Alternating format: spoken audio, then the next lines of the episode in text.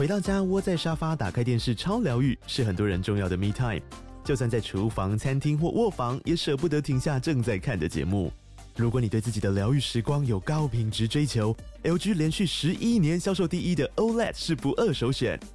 OLED 价格亲民又高质感的 A3 经典系列智慧电视，支援杜比世界与杜比全景声，追大场面的戏剧超过瘾。现在 LG 推出限量优惠，购买五十五寸 OLED A3 电视，再带一台二十七寸的 StandBy Me 闺蜜机，只要六万多块。StandBy Me 闺蜜机内建 Netflix、Disney Plus 等影音平台，可以摆床边、餐桌，甚至顶楼露台，家中每处都可以成为你的专属娱乐空间。快到资讯栏了解活动详情，用最舒服的姿势把 LG 电视看起来。热门财经议题、即时投资快讯、焦点新闻话题，陈凤欣与您同步掌握。欢迎收听《财经起床号》。Hello，各位听众，大家早！欢迎大家来到九八新闻台《财经起床号》节目现场，我是陈凤欣。啊，今天的早报新闻，我还是要提醒一下这件事情啊。我觉得认知战呐、啊、假讯息啦，我同意啊。其实我每天。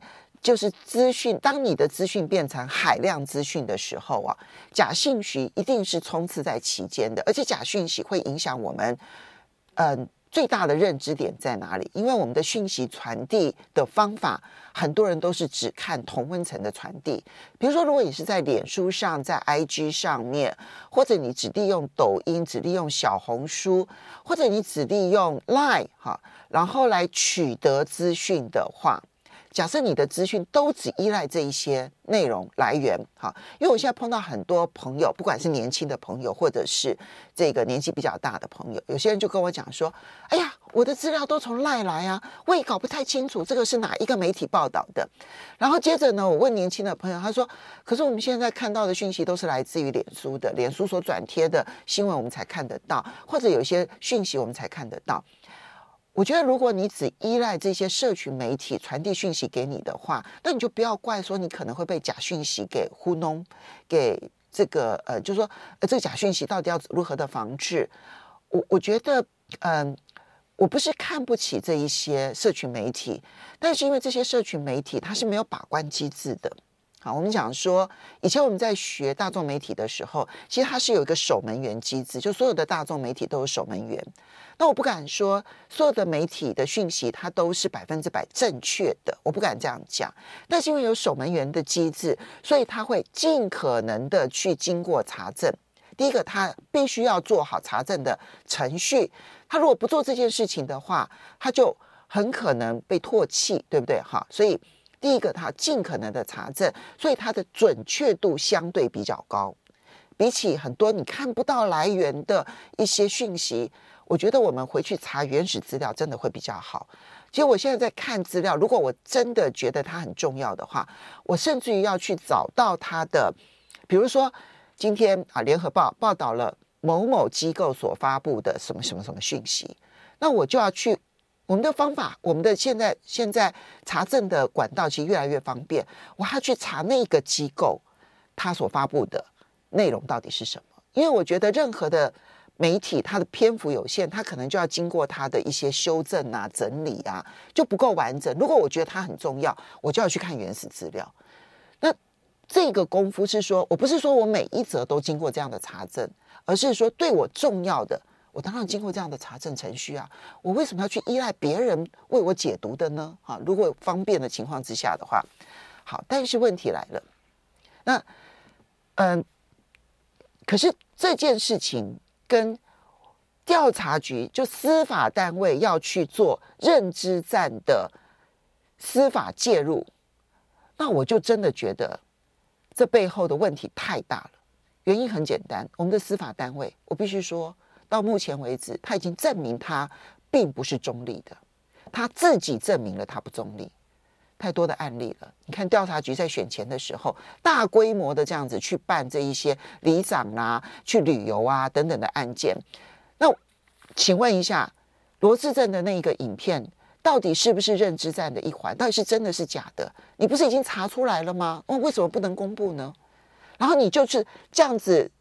就减掉单位用那么大规模的，甚至于在路边，然后就去逮里长，那为什么这样子的认知战的问题，你到现在还不肯告诉我们到底是真是假呢？然后这个选前的时候空袭警报，就是说当你的公权力已经证明它不是中立的，然后这时候你还大张旗鼓的说要来做什么认知战研究中心啦，然后要来搞这一些讯息战啊，我就觉得这是公权力介入，然后让。威权复辟最严厉的一种方式，这是很严重的一件事情。我同意，我们的阅听人应该要提升我们自己的阅听能力。在上个世纪，我们的资讯量有限，所以资讯的每一个细节，大家都会好，就是顶睛的看。好，那那个时候呢，不管是正确的、假的，假的部分呢，其实很快可以修正回来。所以那个时候呢，是资讯不足的问题，而没有海量资讯的问题。到了二十一世纪，是海量资讯的问题，应对的方法当然也很重要，但是关键点在我们每一个人的乐听的品质提升，而绝对不是让公权力来决定我们可以接收什么，不可以接收什么。好，回到今天的每周选书早起读书，今天为大家介绍的这本书呢，是新乐园出版社所出版的《万事好商量》。谈判，在我们现场的呢，是一谈就赢最受欢迎的谈判讲师郑志豪郑老师。哎，我其实郑老师，你上次来之后，我就印象很深刻，这样，因为你永远都是那样子，用那种精神奕奕，然后开朗的方式，然后去跟大家谈很重要的一些观念，就觉得那个接收的程度就会高很多。谢谢，难怪你可以叫谈判啊，而且感觉上面你都是谈双赢的呢。呃，我我们希望是这样子的，对不对？当然也是要大家多配合嘛。好，来，万事好商量是谈谈判的书，你可不可以用一句话来介绍这本书？是的，这本书呢，我想最适合的形容就是，它是一个真的有多年实务经验的谈判专家写出来的一本经典好书。那么呢，从这个书中我们可以了解，谈判不只是只有例如说商务谈判而已，包含亲子的沟通，甚至包含你跟恐怖分子，你要怎么去跟。解救人质做谈判，我想作者在这个书里面都说的相当的清楚。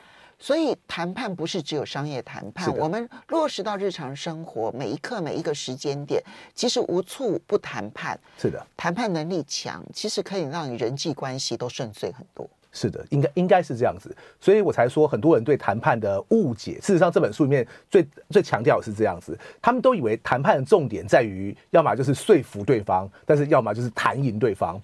我一直在讲啊，谈判的本质其实是解决问题。所以重点是你能不能解决问题，不代表是你一定要去好像压过对方这样子。所以它里面有一句话，他说：任何时间点，你只要有需求，而对方也有需求，必须要解决的时候，是就是谈判进入的时间点。是的，假如双方都不想解决问题，很多人都问过我这样子啊。他说：对方假如不想解决问题怎么办？我说：其实老师，因为有很多人会这样问我嘛，说谈判真的什么都能谈吗？我说：首先你要能定义，把问题定义出来啊。对，对你你连问题都定义不清清楚的时候，就好像凤欣刚刚提到认知认知战这种事情。你想要大家连认基本认知都没有，你说为什么双方我我们会完全没有？不要讲说谈判的，我们完全没有沟通或有交集的可能，因为我们双方认知不一样嘛，对不对？所以我才说解决问题的的本身这件事情是重要的。所以呢，所谓的对方不想谈这件事情啊，关键点在于他有没有要跟你谈。如果他坐下来跟你谈，你觉得他的态度根本不想谈，错，他就是想谈。是，否则他不会坐到你对面。没有错，他可能只是演出来的而已。对，对，所以重点是你怎么去看出他的演出来。这里面书里头其实连 就是在谈这个东西。是的。那我们你刚刚讲说是一个有多年谈判经验的人来写的这个实战书，对，那我们就要介绍作者赫伯科恩。赫伯科恩是的，赫伯科恩呢，他是一个呃，该怎么说呢？非常老牌的谈判专家。他曾经被我看看，呃，几乎每一本，当时每一本，然后是《时代》杂志啊，《经济学人》啊，而且大家不要觉得很夸张哈，像《Playboy》杂志，大家听到《Playboy》可能以为是情色，对不对？《Playboy》其实在当年呢，他其实在写这种人物故事，他其实是美国杂志第一把交椅。哦、对，他们都把呃赫伯科恩誉为全世界最佳的谈判者，Best Negotiator，不是 One of，不是之一哦，就是 The Only，所以这个人真的很厉害。哦然后呢，他曾经呢，呃，像你刚刚提到说他查证，对不对？我刚刚感觉他心有戚戚焉，因为出版社他给我说，他跟我说，哎，他曾经当过三任美国总统的这个谈判智囊，分别是这个呃，Jimmy Carter、卡特，然后雷根，然后接下来克林顿。我就在想说，可是我去对这个人的，因为我知道他谈过一些什么东西嘛，例如说他谈过八零年代的伊朗人质危机，例如说他谈谈过当时 NFL 美式足球联盟的罢工。那后面有一个更厉害的，他谈这个美国跟苏联哈，现后来俄俄罗斯有接接着签嘛，就是一个叫做呃简称叫 START 的这个战略性武器这个消消减的条约，消减武器，这是全世界到目前为止最大而且影响最深远的一个合约。这个赫伯克那个时候协助他们谈哈，我就在想了，我就还特别查一查说，可是我觉得那个应该不是克林顿时代，所以看所以看应该是老布希时代，所以所以他其实是四任美国总统的谈判智囊。哦，对。那个谈判应该是老布希，对，然后跟那个时候的戈巴契夫，戈巴契夫谈的。对对对 OK，然后那个那个合约很有趣，因为谈了不久，后来苏联就解体了嘛。对，所以他们后来又跟俄罗斯再重签了一个，对不对.所以那个东西，赫伯科恩也有 involve。然后刚刚凤馨才提到说，谈判应该会人际好嘛。跟我刚刚提到四个美国总统，不知道大家对美国总统有什么认识啊？对对对，他们同时有民主党，同时有共和党，你就会发现这个东西在很多不同的顾问方面是很是很不一样的。通常这一任总统上，呃呃下去之后，那下一任就会换人了嘛。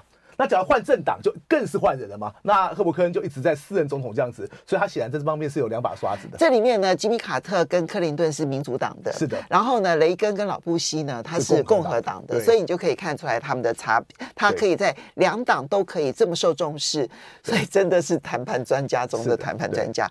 好，那我们我们就要来进入说这本书的内容好了，因为这本书的内容我觉得很精彩。是，他把谈判拆解为三要素。对，我觉得很多事情都是这样子啊。如果说你今天觉得所有的东西都适用的时候，你一定必须要把那个最基本的公式找出来。对，所以它拆解成为三要素。对，一个叫做 power，嗯哼，啊，另外一个叫做时间，对，第三个叫做资讯，对。那我们就一一的来。谈，我先提一下，就是说，对，power 在这本书里头啊，嗯，他就几乎都不翻译，因为我们可能 power 可以翻译成为权力，也可以翻译成为力量，是。可是在这本书里头，你会发现，他大多数情况之下，他就直接用 power，对，他完全不去解，不去，呃，就是中文完全不翻译。你觉得原因是什么？呃，正如凤馨刚刚提到的，power 它光是你要加这个翻译，对不对？事实上，呃，不止这个词了，很多东西翻成中文之后。你翻译中文的第一件事情，你可能就会就会限制你的认知。我们刚才提到认知嘛，所以我们举例来讲，power 像凤馨讲的，那你今天可以翻译成权力，你也可以翻译成力量。那我自己更喜欢的，尤其对谈判而言，它可以翻译成影响力。而它出现在不同的场合的时候，它其实也代表你应该做，简单说，你应该做不同的事情。嗯，对。所以它确实可以代表权力，也可以代表力量，也可以代表影响力。是的。所以我们要把这个 power，因为中文这三个词是有分开的，对。可是它一个 power 其实通通涵盖，所以我就是很快给听呃呃跟观众朋友有没有来这个做一个呃清楚的建议，其实都有用，都有用。只是呢，在谈判里面，我们会希望什么呢？我们会希望你透过观察或者透过了解，去知道谁拥有什么样的权利。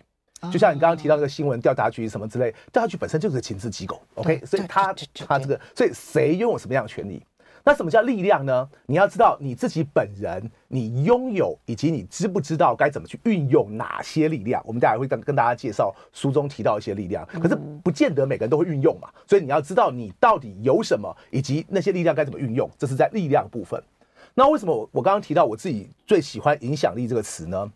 正如我刚刚前面讲的，太多人认为哦，谈判就是说服，谈判就是压过对方。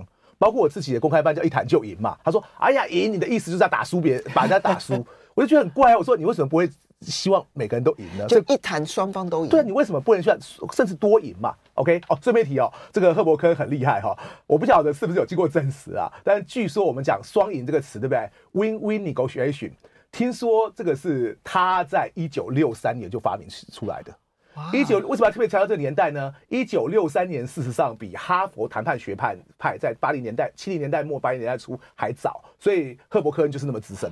所以他是最早希望能够促成 win-win 双赢谈判的人。是的。OK。所以我们刚刚讲影响力嘛，我刚刚就提到就是说，所以对谈判而言哦，其实老实说，我不太需要去说服你愿意接受我的观点，我只要。今天透过影各式各样影响你的方式，甚至搞不好只是说，哎，我今天，例如说我对你好一点，那你的呃呃先生他呃太太或小小孩可能就会讲一些好话，那么是不是可能就对我有好感？嗯，所以无论如何，我产生一点影响力之后，你会朝我期待你去的那个方向移动。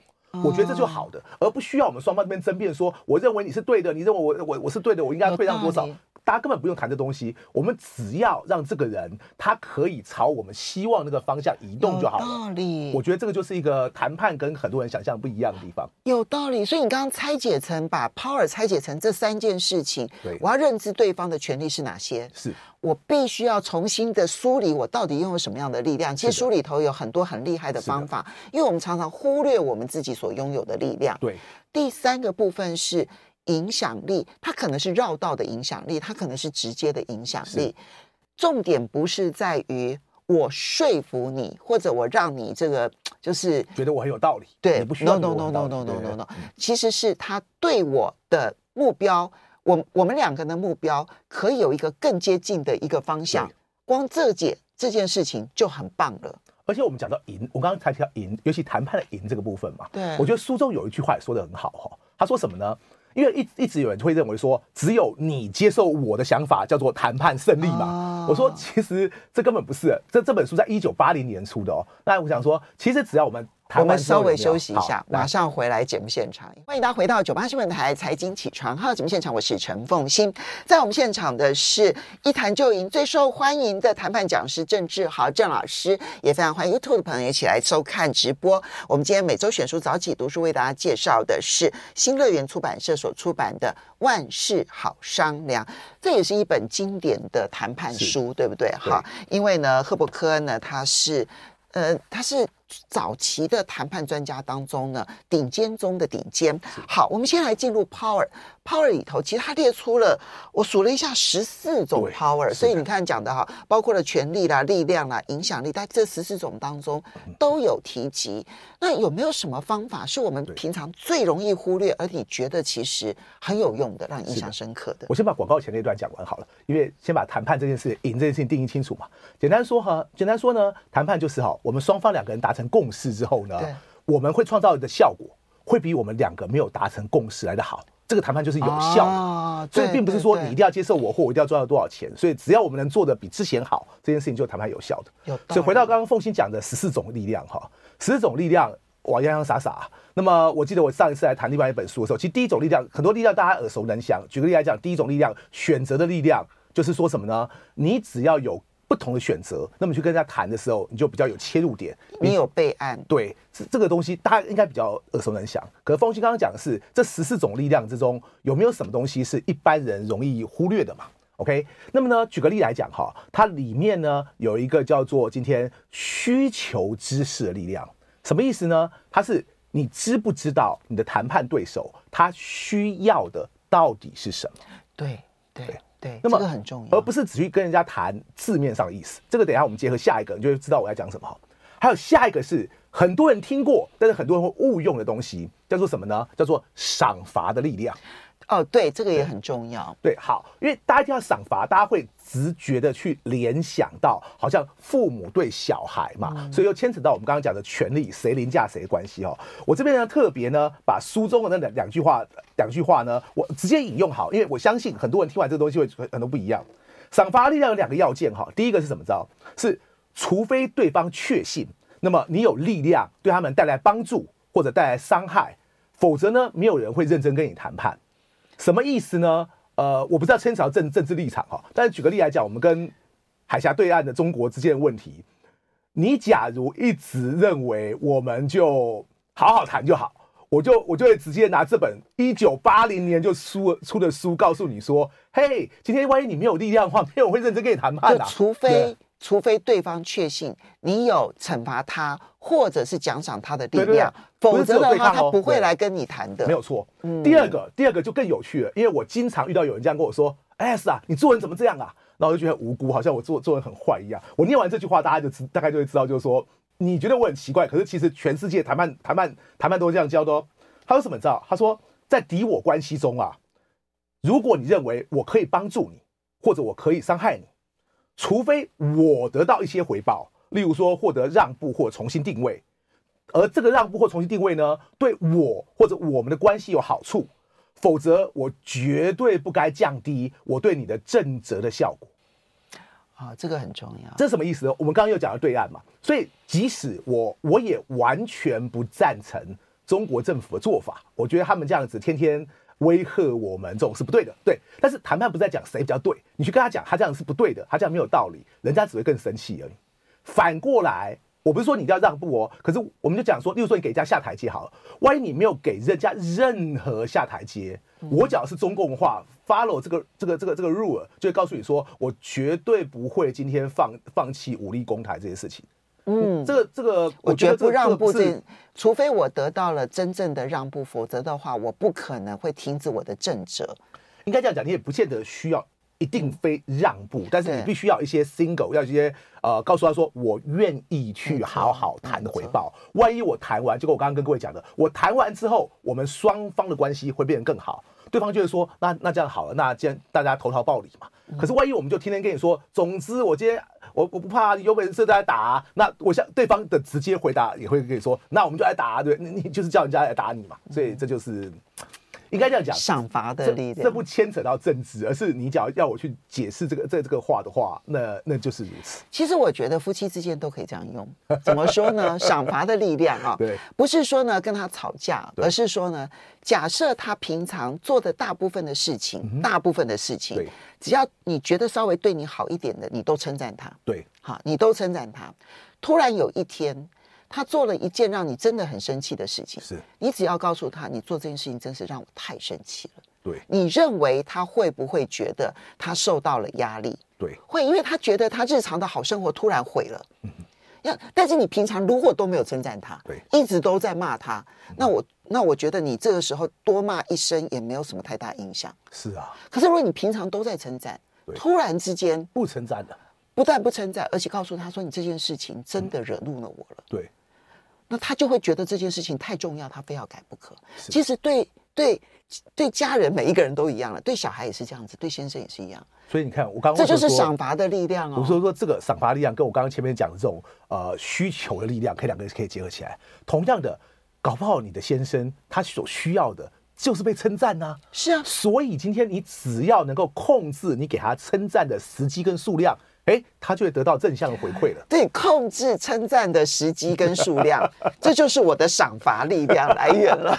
所以有很多可以运用的。你看日常生活这个都可以用，对不对？是的，嗯。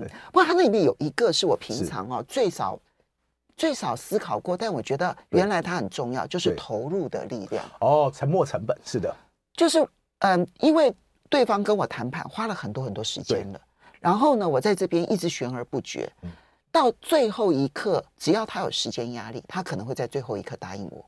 好，但是那是个两面刃，因为我自己的十大基本谈判战术里面也有一个，然后我们把它叫用时间换取空间。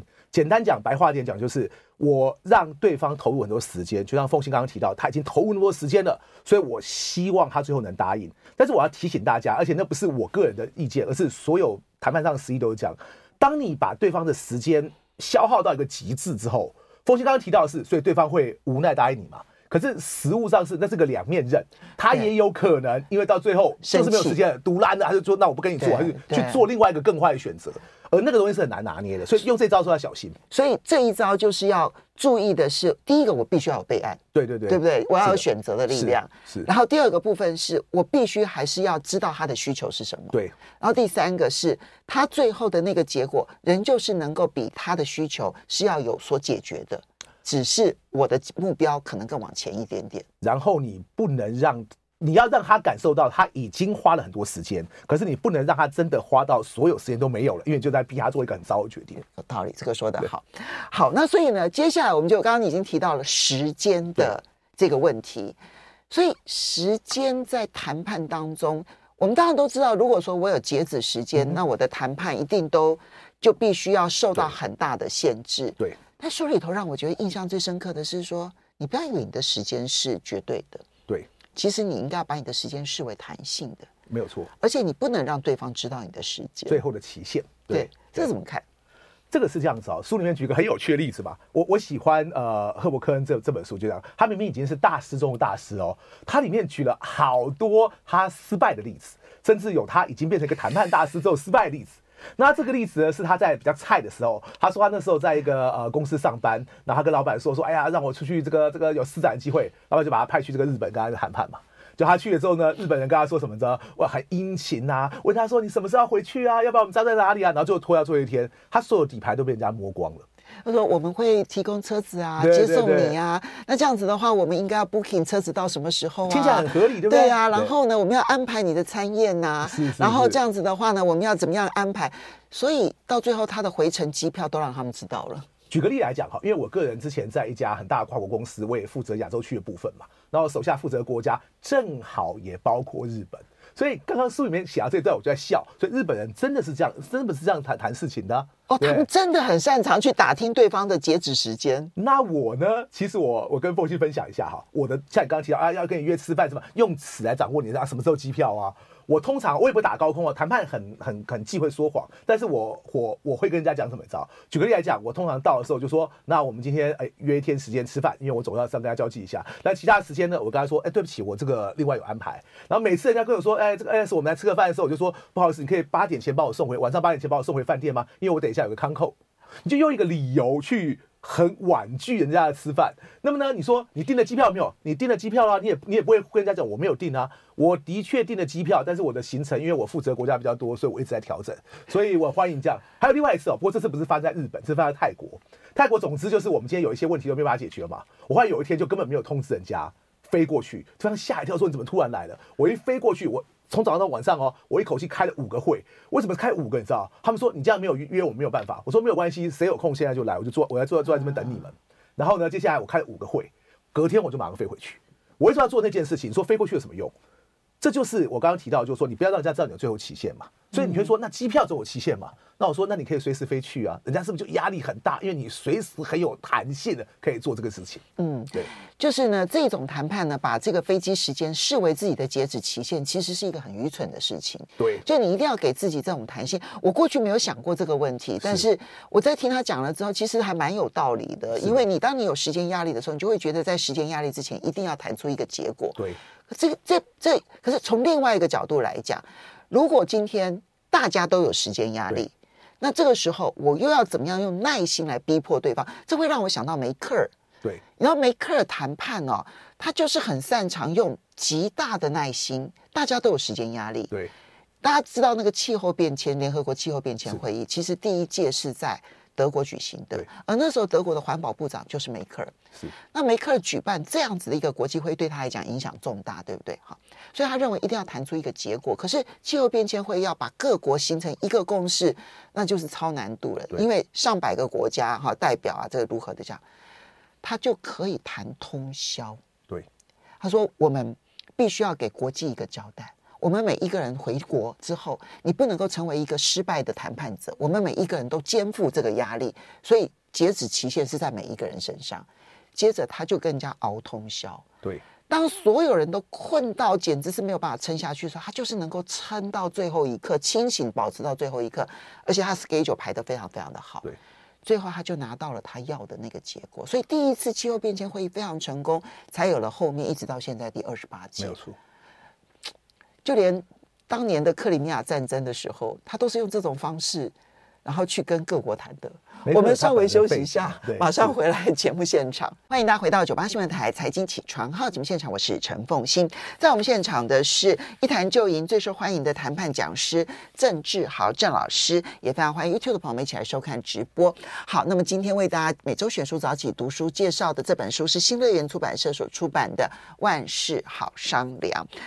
时间 power，时间，我们时间必须要保持我们一定的弹性，有备案，而不可以让对方掌握我们的时间。相反的，我们如果适当的给对方截止期限的压力，其实可能会让那个目标稍微的朝向我们，对不对？哈。可是呢，另外还有就是资讯。对，其实我们讲说《孙子兵法》当中，知己知彼，百战百胜。可是。资讯收集感觉上是老生常谈，但是作者当中的资讯收集有什么是一般人最常忽略的？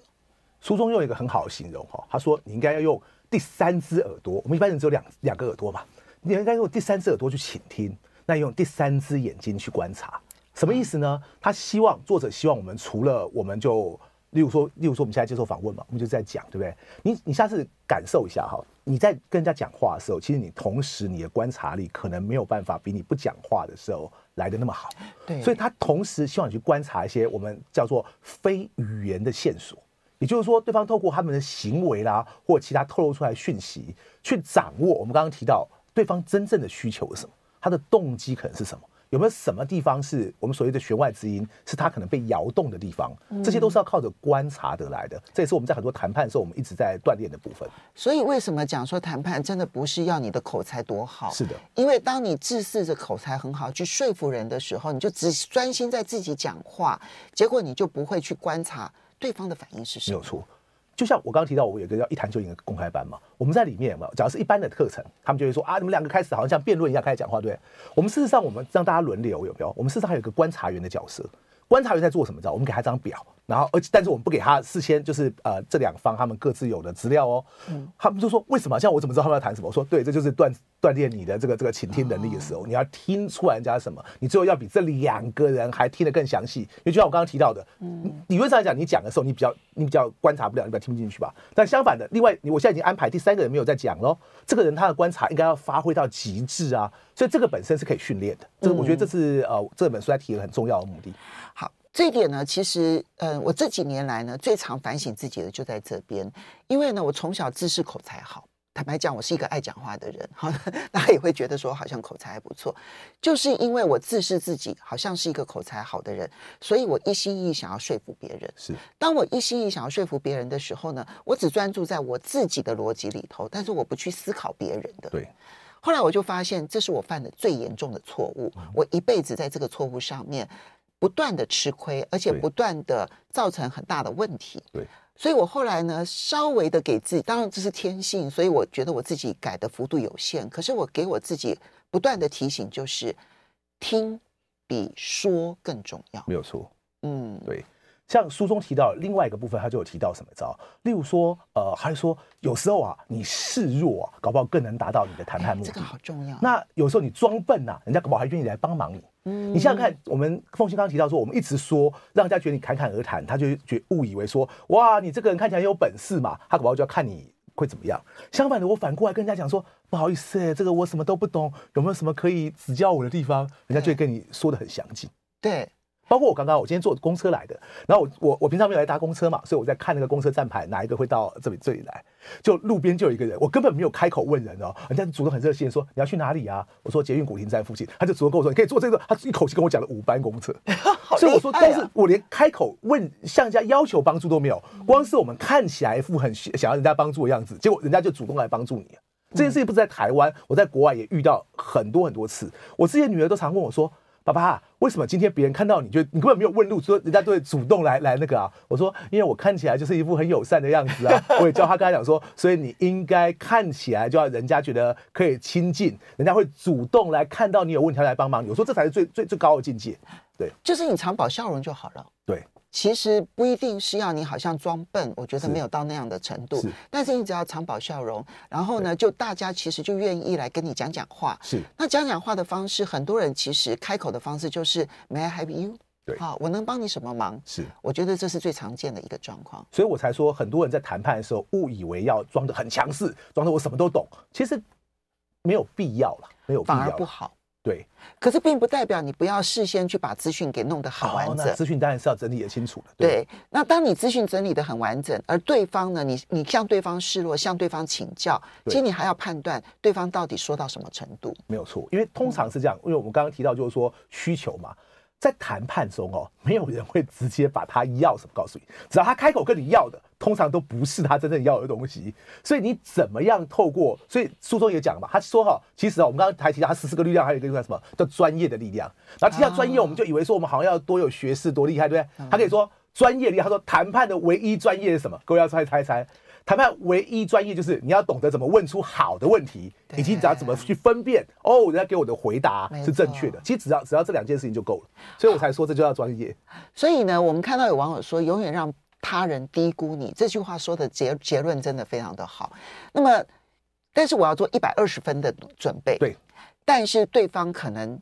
预测我只有六十分，是的，没有。如果这样子的话，我的空间就大了。但是你反过来就很糟糕，你用六十分的准备想要去对抗一个很厉害的对手，我说那你就自找死路啊。没错，然后对方又觉得你已经有了一百二十分的准备，他以为这就是很很多人常常会误判，说哇，他第一个你高估了你的对手。但是你又高估了你自己的准备能力，最后你就被人家打得惨兮兮。嗯，好。不过我们最后还是要谈一下双赢谈判，是，是因为我们从头到尾就告诉大家说，其实谈判绝对不是只有你输我赢这件事情，你输我赢往往会在这个呃这个不断不断的这个后续的发展，其实造成更多的伤害。是，所以双赢绝对是我们真正的目标。对，可是有没有什么情况之下是绝对不可能双赢？而双赢谈判必须要注意哪些事？